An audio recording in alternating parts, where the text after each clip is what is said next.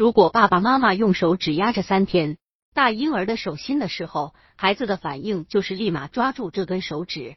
爸爸妈妈想抽出自己的手指的时候，孩子就会抓得更加紧，就像是可以把孩子提起来一样。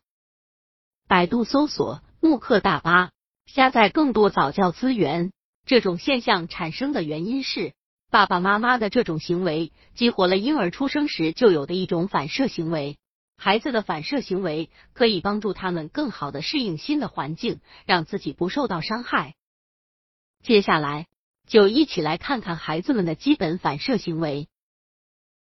定向反射，刚刚出生的宝宝总是会把头转向靠近他们脸颊的物体，有时候是想吃东西，基本上在三个礼拜以后会消失。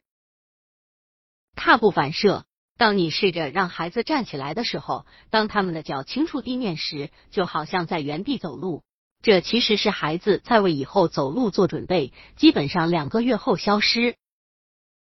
有研究说，带着孩子进行走路训练，可以让孩子早点开始独立行走。可是目前还没有研究证实，参加走路训练的婴儿会发展的更好，在长大以后的运动能力上会很突出。游泳反射，当婴儿脸朝下，整个人在水里时，孩子的动作就像是在游泳，差不多在四到六个月会消失。没落反射。当支撑婴儿脖子和头部的物体被撤走时，孩子会一下子伸手想要抓住它们，基本上在六个月消失。很多的专家觉得，孩子的这个反射是继承了我们的先人。